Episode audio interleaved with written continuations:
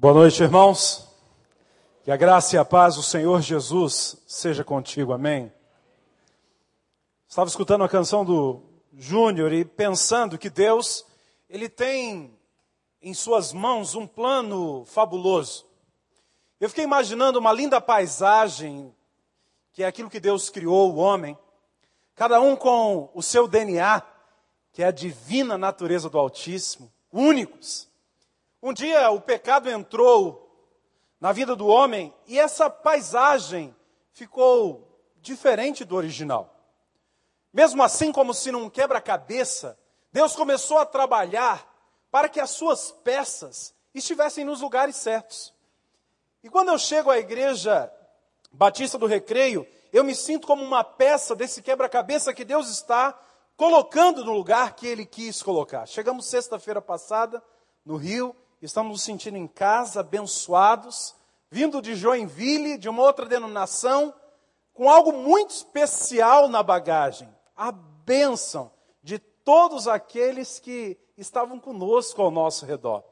Me lembro que no domingo, 19 de fevereiro, quando recebíamos o envio, a bênção de envio para vir ao Rio de Janeiro, o presidente da nossa denominação estava lá e com as mãos colocadas sobre nossa família, ele diz: Nós reconhecemos que esse é o chamado de vocês.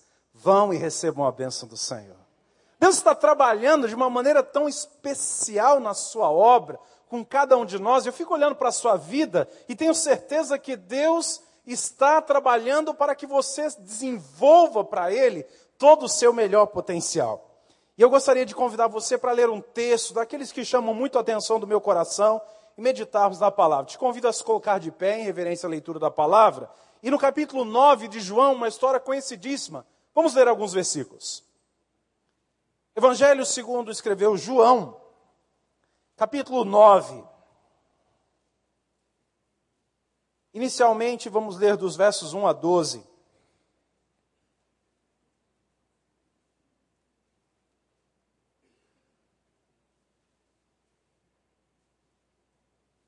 Se você encontrou, diz amém. Se não encontrou, diz misericórdia. A gente tem paciência, a gente espera. Se você não trouxe a Bíblia, aí o problema é sério. Cuidado para não ser pego de surpresa na batalha e sem espada, sem arma. Diz a palavra de Deus o seguinte: ao passar, Jesus viu um cego de nascença, versículo 1. Segundo, seus discípulos lhe perguntaram, mestre, quem pecou, esse homem ou seus pais, para que ele nascesse cego?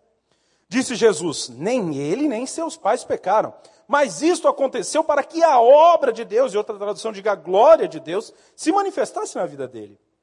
Enquanto é dia, precisamos realizar a obra daquele que me enviou. A noite se aproxima quando ninguém pode trabalhar. Enquanto estou no mundo, disse Jesus, sou a luz do mundo. Versículo 6. Tendo dito isso, cuspiu no chão misturou terra com saliva e aplicou aos olhos do homem. Então lhe disse: Vá lavar-se no tanque de Siloé, que significa enviado. O homem foi, lavou-se e voltou vendo. Seus vizinhos e os que anteriormente o tinham visto mendigando perguntaram: Não é esse o mesmo homem que costumava ficar sentado mendigando? Alguns afirmavam que era ele. Outros diziam: Não, apenas se parece com ele. Mas o próprio insistia: Sou eu mesmo. Então, como foram abertos seus olhos, interrogaram-no ele. Ele respondeu: O homem chamado Jesus misturou terra com saliva, colocou nos meus olhos e me disse que fosse lavar-me em Siloé. Fui, lavei-me e agora vejo. Versículo 12. E eles lhe perguntaram: Onde está o homem? Não sei, disse ele. Versículo 18: Os judeus não acreditaram que ele fora cego e havia sido curado, enquanto não mandaram buscar os seus pais. Então perguntaram: É este o seu filho, qual vocês dizem que nasceu cego? Como ele pode ver agora? Responderam: Sabemos que é nosso filho e que nasceu cego, mas não sabemos como ele pode ver agora ou quem lhe abriu os olhos. Perguntem a ele. Ele tem idade e falará por si mesmo. Feche os olhos para uma palavra de oração. Obrigado, Deus, por termos a tua palavra em nosso idioma, em nossa língua. E agora clamamos ao teu Espírito que a interprete segundo aquilo que o Senhor desejou falar a cada coração nessa noite. É nossa oração, crendo nisso, em nome de Jesus. Amém. Podemos sentar, queridos. Estamos vivendo um tempo muito especial na nossa vida, na nossa igreja. Sabemos que Deus está cuidando dos detalhes da igreja, das pequenas, das grandes e de todas as coisas. Isso é um momento muito especial. Por vezes eu tenho ficado impressionado como Deus tem tido um interesse especial em nos falar de uma maneira profunda através da Sua palavra, que é a verdade. A verdade que liberta, inclusive. Muitos desistiram da fé logo após serem libertos. Acreditem nisso? Sabe por quê? Porque não permaneceram na liberdade que só a palavra dá. E é interessante que, por mais que uma pessoa seja liberta depois de uma oração, é a verdade, é a palavra de Deus que a mantém em liberdade.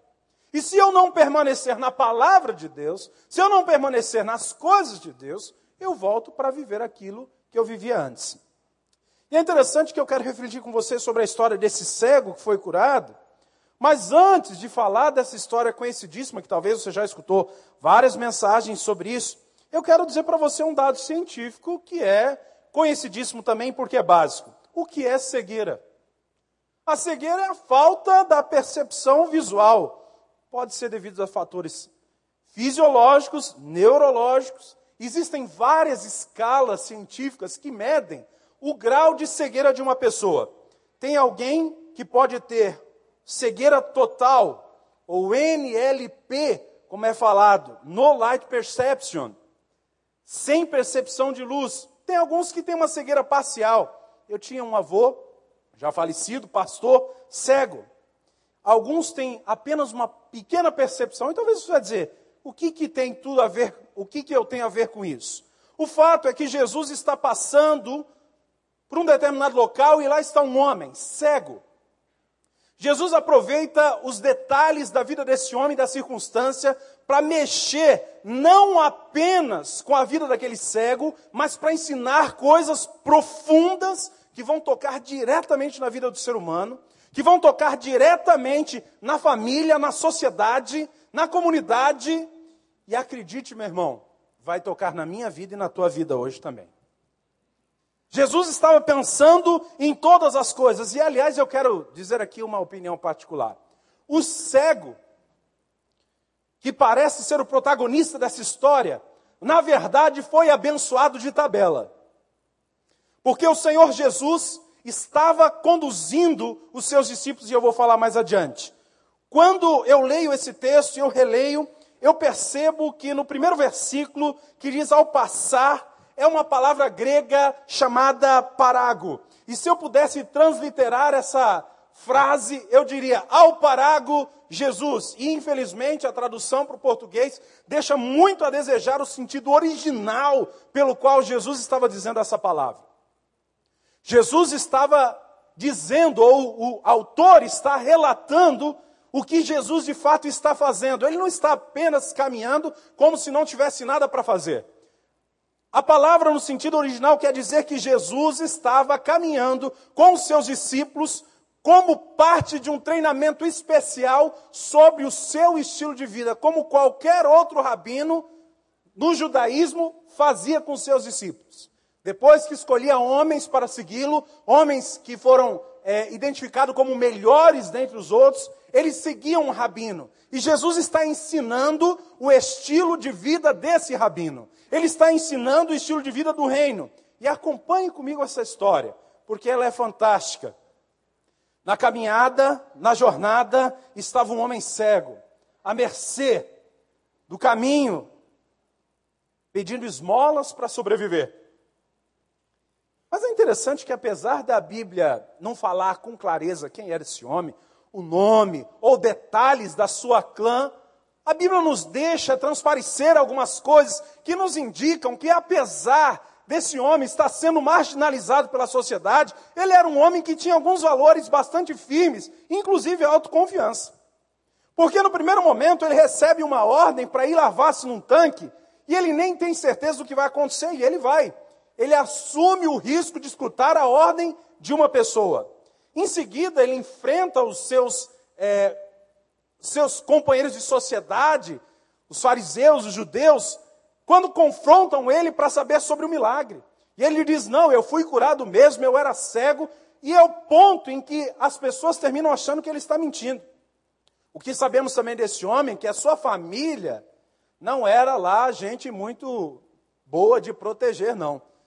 Por medo de ser expulso da sinagoga, seus pais chegam e dizem o seguinte: olha, ele era cego, é nosso filho, mas nós não podemos dizer mais nada disso. Se você quiser saber, pergunta para ele. Mesmo sendo corajoso, destemido, ele era cego. E por isso ele era marginalizado. E talvez você pergunta, pastor, por que você está levantando essa história? Para dizer para você que Jesus o viu. E mais uma vez, infelizmente, a tradução para o português nos deixa a desejar quando a Bíblia diz que Jesus viu, porque não foi apenas uma olhadinha, não foi apenas um golpe de vista, não foi apenas uma coincidência qualquer, mas quando Jesus olha para aquele homem, algo acontece no coração de Jesus e no mundo espiritual. Acontece algo que só em Jesus nós podemos sentir isso. Jesus se identifica com a desgraça que aquele homem está vivendo, com a falta de graça que ele está vivendo. Enquanto, meus irmãos, os homens vão procurar o pecado, Jesus vai procurar a cura. Aleluia por isso, amém? É interessante que Jesus vê o que ninguém pode ver, mas ele vê. Mesmo quando eu não sou valorizado, ele vê. Segundo lugar, a pergunta dos discípulos é uma pergunta contundente e diz o seguinte para Jesus: Olha, Jesus, nós estamos vendo aqui esse cego e a gente queria saber, o Senhor que sabe todas as coisas, nós gostaríamos mesmo de saber quem foi que pecou. E é interessante, irmãos, que os discípulos eles estão acostumados a lidar com o pecado e com suas consequências. Eles tinham na dureza do coração, ou no seu coração, a dureza da lei, que dizia olho por olho, dente por dente. Ele tinha na história e na mente, porque os judeus conseguem ensinar muito bem, e eles aprenderam de Moisés isso, de inculcar na cabeça dos filhos a história. Eles sabiam da história da rebeldia do povo. E é interessante que, quando essa pergunta aparece, ela aparece no sentido original com uma palavra grega lego. E essa pergunta não era uma pergunta qualquer, uma pergunta com a tendência de afirmar. Eles, na verdade, não dão chance nenhuma para esse cego. Seria mais ou menos o seguinte: Sumiu um copo de água da igreja e eu chamo um grupo de irmãos e digo: quem dos irmãos roubou esse copo? O que eu estou afirmando? Que algum dentre nós é um ladrão. Não havia chance nenhuma para o cego. Quem pecou?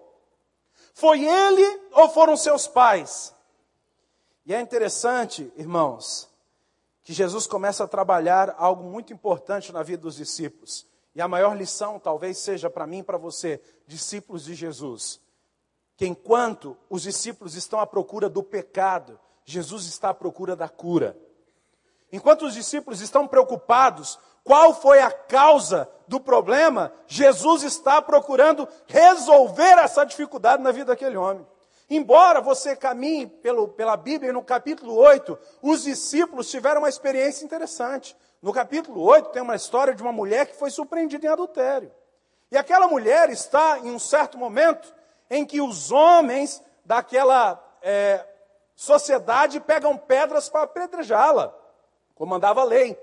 E naquele momento Jesus aparece, você conhece a história. Jesus diz: aquele que não tem pecado, que atire a primeira pedra. Ele se agacha e começa a escrever na terra. E alguns estudiosos dizem que Possivelmente ele estava escrevendo na terra alguns dos pecados daqueles homens. E aí, do mais velho até o mais novo, todos vão embora, inclusive, a Bíblia não diz que ficou nem discípulo perto de Jesus. A Bíblia diz que ficou Jesus e a mulher, só eles. E aí Jesus olha para ela e diz: Ninguém te condenou? Não, então também não te condeno. Vá e não peque mais. É interessante que, apesar dos discípulos estarem tendo essa experiência, eles não conseguem entender o que Jesus está fazendo, porque eles continuam como homens carnais. Quem não está na pele do cego facilmente vai conseguir achar pecados na vida dele. E eu vou dizer para vocês que algumas vezes na minha vida, o pastor Júnior estava falando, um momento em que eu passei por dificuldade e surgiu o cântico. Parece que em alguns momentos de limite na nossa vida, algumas experiências gigantescas começam a acontecer conosco. Mas me lembro quando numa crise pessoal, orando a Deus, fui falar com um irmão e ele disse: Olha, provavelmente o que está acontecendo com você é fruto de pecado na sua vida. As pessoas estão à caça do seu pecado, as pessoas estão à caça do seu problema. Lá fora é assim. E quem não está na pele do cego vai facilmente achar o pecado. Porque nós, seres humanos, infelizmente, tentamos nos auto-justificar nas agruzas dos outros, sempre colocando em posição de defesa, sempre nos colocando dizendo: olha, eu não posso fazer isso, porque o irmão fulano de tal, a irmã fulano de tal, eu deixei de vir na igreja porque a atitude daquele irmão, a atitude daquela irmã me tirou a paz. Ainda bem, irmão, que a paz tem um nome e ela não pode ser arrancada dentro de nós. Esse nome é Jesus, amém? Ah, mas eu deixo de vir ao PG, eu deixo de vir à igreja. Foi por causa do irmão. Você viu como é que ele me tratou? Você viu como é que ela me tratou? E aí eu assumo uma síndrome da vítima. A Bíblia, em nenhum momento, pode procurar, diz que o cego estava reclamando de ser cego. Mas a mesma Bíblia quis enfatizar o fato de que os discípulos estavam preocupados com o pecado do cego. Talvez nós poderíamos olhar e tivesse um texto que dizendo, ah, aquele homem não estava satisfeito em ser cego e por isso Jesus fez algo na vida dele, como se prega às vezes tanto por aí. Né? Na sua insatisfação, você pode pedir, você pode exigir, e Deus vai fazer. A Bíblia não quis dizer nada disso. A Bíblia quis dizer que os discípulos, que deveriam ver graça, que deveriam ver misericórdia, eles estavam enxergando apenas pecado. Isso mostra a nossa condição humana. Necessitados da visão de Cristo. Meu irmão, não importa quem pecou. Aliás, Jesus disse que a condição desse homem não é causada pelo pecado.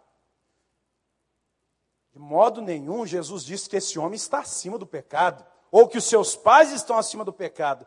Mas a Bíblia diz, em Romanos 5,8, que nós ainda éramos pecadores quando ele tomou a decisão de morrer por nós. Aleluia. Ainda cheio de falhas, cheio de dificuldades, ele tomou a decisão. E é interessante que Jesus está preocupado com a restauração daquele homem. Está preocupado com a restauração da vida daquele mendigo. E talvez o mais importante que nós vamos entender aqui é que Jesus deseja que eu e você comecemos a enxergar com os olhos dele. Porque ele pode transformar situações das mais piores. Nós escutamos nosso pastor falar isso domingo. Ele pode transformar situações das mais piores, porque ele é o Deus da segunda chance. É interessante que encontramos esse mesmo Jesus em Apocalipse, Apocalipse falando para uma igreja, Laodiceia, sobre a temperatura espiritual que ela tem. E Jesus continua falando no capítulo 3, verso 18: Olha, eu aconselho que de mim vocês comprem ouro, roupas brancas, mas continua dizendo na parte C: colírio para os olhos, a fim de que vocês possam ver. Eu quero que vocês enxerguem, preste atenção. Quando o pecado entra na vida de uma pessoa, ele cega essa pessoa. E é necessário uma intervenção do Espírito, claro, com a permissão dessa pessoa, para que a situação seja transformada. Eu já vi muita gente tentando achar coisa boa no pecado. Ah, olha, a situação aconteceu na minha vida, mas olha a bênção que depois fez. Meu irmão, quero dizer uma coisa para você. Se alguma coisa boa aconteceu na sua vida depois de um pecado, foi porque Deus teve muita graça e muita misericórdia. Porque não há nada bom no pecado e em Deus não há treva nenhuma. Se Deus teve misericórdia da sua vida, entenda, não há bem no pecado. Talvez alguém diga assim: ah, mas essas coisas me fizeram amadurecer. Seria a mesma coisa de dizer a alguém que não frequenta o PG regularmente ou a igreja: ah, eu estou em comunhão com Deus. É mentira. Está se enganando. Ah, pastor, eu não venho à igreja, mas eu estou em comunhão com Deus. É mentira. A mesma Bíblia diz, em Hebreus 10, 25, que nós não podemos deixar de vir à casa do Senhor. E é interessante que aquela palavra no grego, episunagogue, diz que não haja entre vós justificativa suficiente para deixar de congregar, de estar com os irmãos. É a mesma coisa eu dizer: olha, eu estou bem com Deus, mas eu não estou. A Bíblia diz que não estar na igreja é pecado. Abandonar a congregação é pecado. Não há nada bom no pecado, por maiores que sejam as justificativas que nós achemos para dizer que fizemos isso ou aquilo, e foi bom, no meio do pecado nós estamos cegos, estamos enganados. Se não fosse o amor de Jesus para olhar para mim, para olhar para você, eu e você estaríamos condenados. Nós estamos aqui por causa de Jesus, porque ele passou e ele encontrou homens e mulheres cegos e decidiu dar visão a eles. Senão, não seria assim. A mudança que acontece na nossa vida é pelo Espírito Santo. Tudo que for contrário à palavra de Deus não pode ser bênção na nossa vida. Infelizmente, nossa geração de crentes no Brasil fraca está acostumada a tentar dar jeitinhos na palavra de Deus. Aí de manhã cedo ou à noite, ou na quinta-feira, eu posso facilmente achar alguma coisa, e você vai achar se procurar, que talvez seja uma bela justificativa para não vir à casa do Senhor. E dizer, eu sei, é, eu tive essa dificuldade, aquela dificuldade. Cuidado, você pode estar sendo enganado pelo diabo. E nós ouvimos, né, de um rei que decidiu não ir lutar, e o pecado chegou até sua casa e a destruição que foi feita. Mais importante, irmãos, eu queria que você soubesse, é que Jesus não está preocupado com o que o pecado conseguiu fazer na vida daquele cego. Mas Jesus está, de fato, preocupado, e a palavra nos deixa claro, o que a sua glória pode fazer na vida daquele homem. Meu irmão, quero dizer para você, com todo carinho, do meu coração para o seu, Jesus não está interessado em descobrir qual foi a destruição que o pecado causou na sua vida mas Ele está querendo que você dê uma baita de uma oportunidade para Ele, para transformar essa desgraça, esse pecado, em bênção, para a glória dEle, restaurar a sua vida, a minha vida, amém? E é interessante que Jesus pode e quer manifestar a glória no meio da nossa cegueira. E é para a glória que de Deus seja manifesta, o texto continua, nós não vamos todos os versículos. Em nenhum momento Jesus diz que os pecados ou o pecado não traz desgraça, não traz doença, porque nós sabemos, segundo a palavra Isaías 59, 2, que são os pecados que fazem separação entre nós e o nosso Deus. Mas Jesus está querendo mudar o paradigma dos discípulos, que tinham a tendência a orgulhar-se. Então Jesus dá uma lição daquelas neles. Jesus dá uma puxada de orelha, porque ele quer dizer que o que ele quer fazer é que a sua presença, a sua glória seja de uma tal maneira percebida que ninguém venha duvidar. Lembra-se de Estevão? Quando ele abria a boca, sabia, saía sabedoria da vida dele, ao ponto que os homens, as mulheres olhavam para ele e diziam: o que está saindo da boca desse homem vem de Deus. Aquilo não podia se duvidar, era fato, estava acontecendo. E a palavra que Jesus dá é exatamente essa, fanerrou. A minha glória para que todos saibam e não tenham dúvida nenhuma de que o que eu fiz foi de fato algo sobrenatural. Irmão, Deus está chamando um povo, uma geração de crentes que vão fazer uma diferença na sua casa, na sua vida, no seu trabalho, e onde eles estiverem, aquilo que os Jesus quer fazer através dele vai ser percebido como algo extraordinário, algo sobrenatural na sua vida, na minha vida.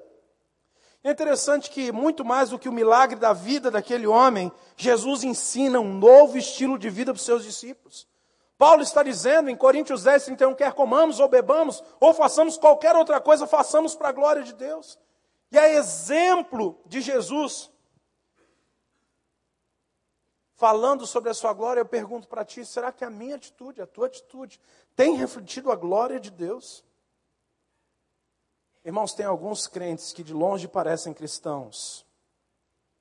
Mas Jesus quer ensinar que a nossa atitude, ela deve refletir a glória de Deus, a presença de Deus, a graça de Deus, a misericórdia de Deus.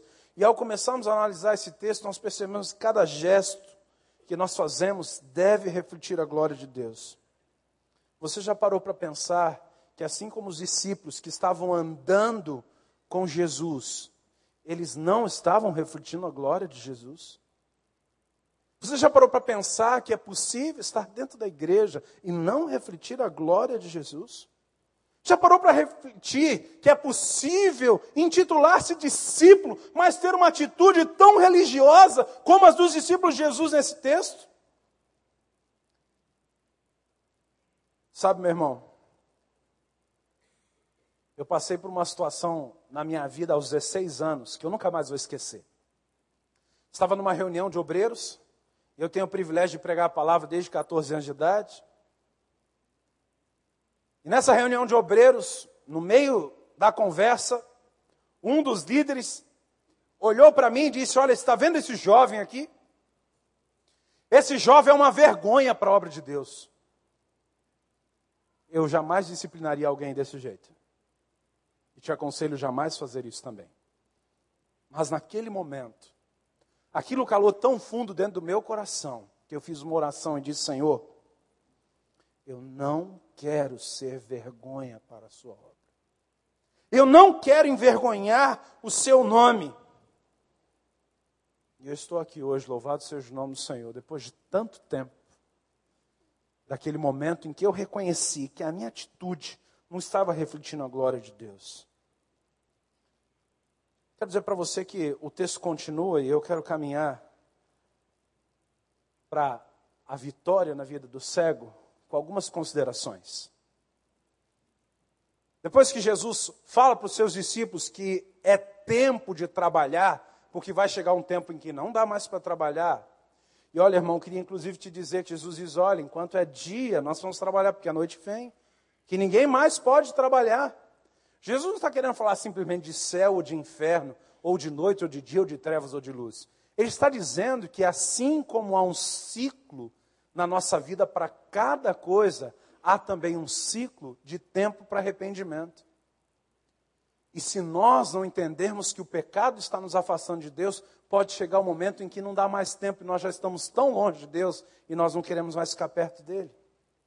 E aí Jesus encaminha esse cego com uma medicina nada usual, ele cospe no chão, e daí saiu o nome de uma igreja no Brasil, Cuspe Santo de Jesus. É verdade. E ele cospe, faz um, um barro santo ali, um lodo milagroso, e passa nos olhos do cego, e plim, nada aconteceu. E é interessante que existia nos livros rabínicos, que são 12 livros, no livro 7, está escrito o seguinte: a saliva de um primogênito tem propriedades curativas nas doenças dos olhos. Isso era tradição. E é interessante que Jesus mostra que não é essa tradição que vai fazer a diferença, porque quando ele cospe, sendo primogênito, e faz aquele lodo, nada acontece, não serviu, não mudou. E ele diz agora: você vai até o tanque de Siloé. E aquele homem vai, nós não sabemos direito quantos quilômetros é, estava o tanque de Siloé. Alguns dizem que era de um quilômetro a 15, nós não sabemos quanto e não importa. Sabemos que qualquer distância que fosse seria difícil para o cego. E é interessante que ele vai e a Bíblia diz que ele voltou vendo. Mas eu não queria terminar dizendo simplesmente isso. A Bíblia diz que quando ele volta, ele volta irreconhecível. Você notou isso no texto? Que o capítulo 9, no versículo 8, diz que os vizinhos dele e os que o anteriormente o tinham visto mendigando, não o reconheceram. Irmãos, presta atenção, alguma coisa mais aconteceu nesse tanque. O homem não foi simplesmente só se lavar naquele tanque e voltou com os olhos abertos. Deixa eu fazer um exemplo com você aqui. Vou tirar meus óculos aqui. Eu quase fico literalmente cego sem eles. Mas vou fechar os olhos. Estou cego. Abri. Fiquei irreconhecível? Sim ou não? Vou tentar de novo. Agora, irreconhecível? De jeito nenhum, alguma coisa mais aconteceu. Fato, meu irmão, é que logo depois dessa história, o tanque de Siloé desapareceu.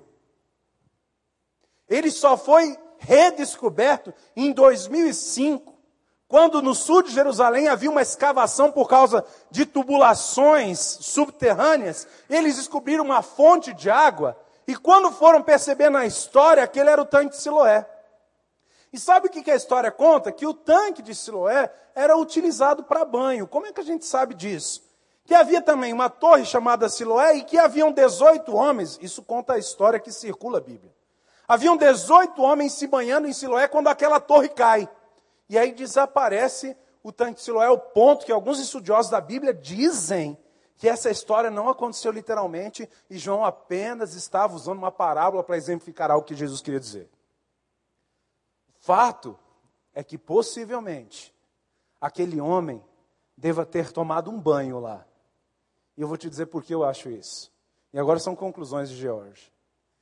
Quando aquele homem, eu estou imaginando agora a situação dele, porque eu tenho um avô que era cego, e eu sei a dificuldade, ele está descendo. Você pode depois achar na internet fotos do tanque de Siloé. Ele está descendo uma escada, tateando, e ele vai chegar até aquele tanque. Provavelmente ele se abaixa, se ajoelha, e amados irmãos, ele pega aquela água e ele leva ao rosto. Naquele momento, seus olhos são abertos. Sabe qual é a primeira coisa que ele vê?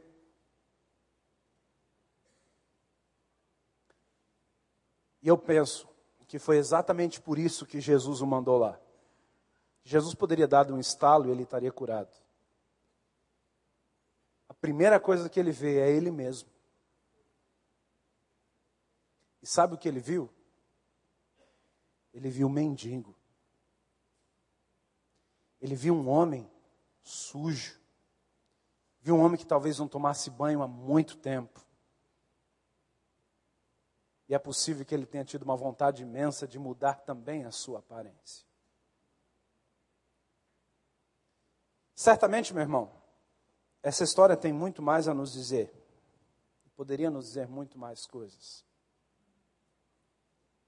Mas o fato é que quando Jesus ele age na nossa vida, quando ele permite que a gente passe por algumas situações, como essa do cego, alguns desafios, talvez ele esteja querendo abrir os meus olhos e abrir os teus olhos para enxergar quem nós somos. E sabe o que, que nós podemos nos surpreender se Jesus abrir os nossos olhos? Pode ser que nós encontremos mendigos espirituais. Pode ser que nós encontremos homens e mulheres que estão vivendo à margem de toda comunhão e de toda a bênção que Deus tem através da sua igreja. Hoje nós vamos orar ao Senhor, vamos pedir a Deus para que abra os nossos olhos, para que nós possamos enxergar, e se de fato alguma coisa precisa mudar na nossa vida, graças a Deus que Jesus está presente aqui. E Ele quer mudar, sabe por quê? Porque o que Ele queria fazer com o cego era manifestar a glória dele. E esse é o meu Jesus, esse é o teu Jesus. Ele não mostra o que está errado na sua vida para condenar você. Ele mostra o que está errado na minha vida, na tua vida, para te restaurar e para me restaurar. Amanhã, talvez, quando você chegar no trabalho, na escola, em casa, no prédio, onde você estiver, com um sorriso diferente, um, algo diferente, vão perguntar para você o que aconteceu. E talvez você diga: foi a glória de Jesus. É a glória de Jesus que mudou e tem mudado a minha vida. E quem sabe essa seja a grande oportunidade do seu vizinho ver essa diferença na sua vida. E aí, domingo, vir conhecer essa graça aqui junto conosco também. Vir receber essa bênção que você está recebendo também. Vamos orar ao Senhor. Vamos pedir a Deus que Deus esteja falando conosco. Se coloque de pé nesse instante. Feche os seus olhos. Quanto dessa palavra tem a ver com você?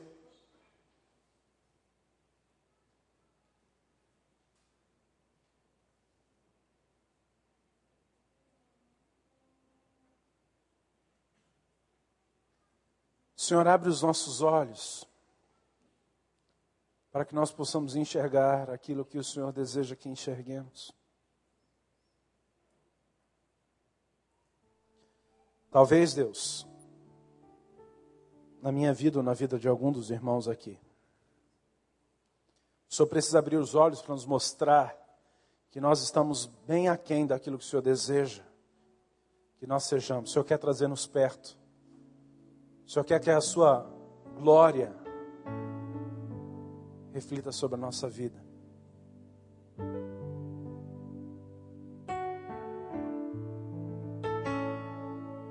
O Senhor quer levar você além, viu? Um nível mais profundo.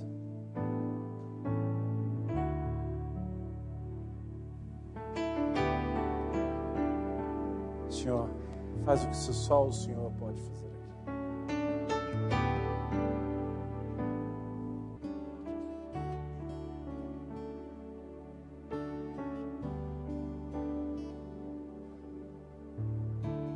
Senhor, assim como eu, os irmãos que estão aqui na frente estão encontrando seus olhos abertos diante do Senhor, obrigado. E Senhor, tantas vezes, quando a gente abre os olhos, a gente descobre que a nossa vida está em dificuldades, está em problemas. Obrigado que ainda é tempo de misericórdia, é tempo de restauração, é tempo de crescimento.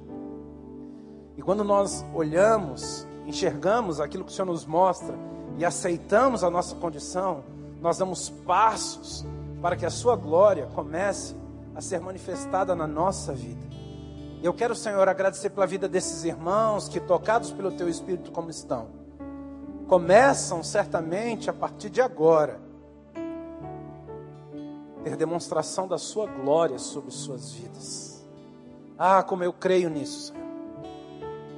Que assim como aquele cego que foi encontrado pelo Senhor, todos nós somos encontrados por Ti, mas hoje o Senhor escolheu alguns e tocou especialmente neles. Disse: É para que a minha glória seja manifesta. Obrigado. Deus abençoe o Senhor.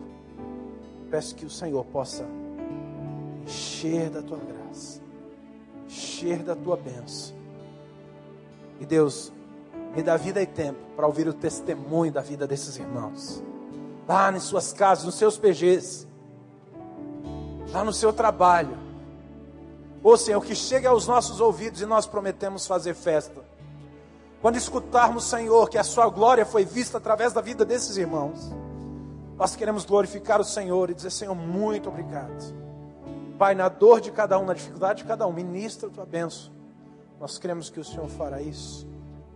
E é por isso que nós oramos no nome santo e precioso do nosso Senhor e Salvador Jesus Cristo. Amém, amém, amém. Deus os abençoe.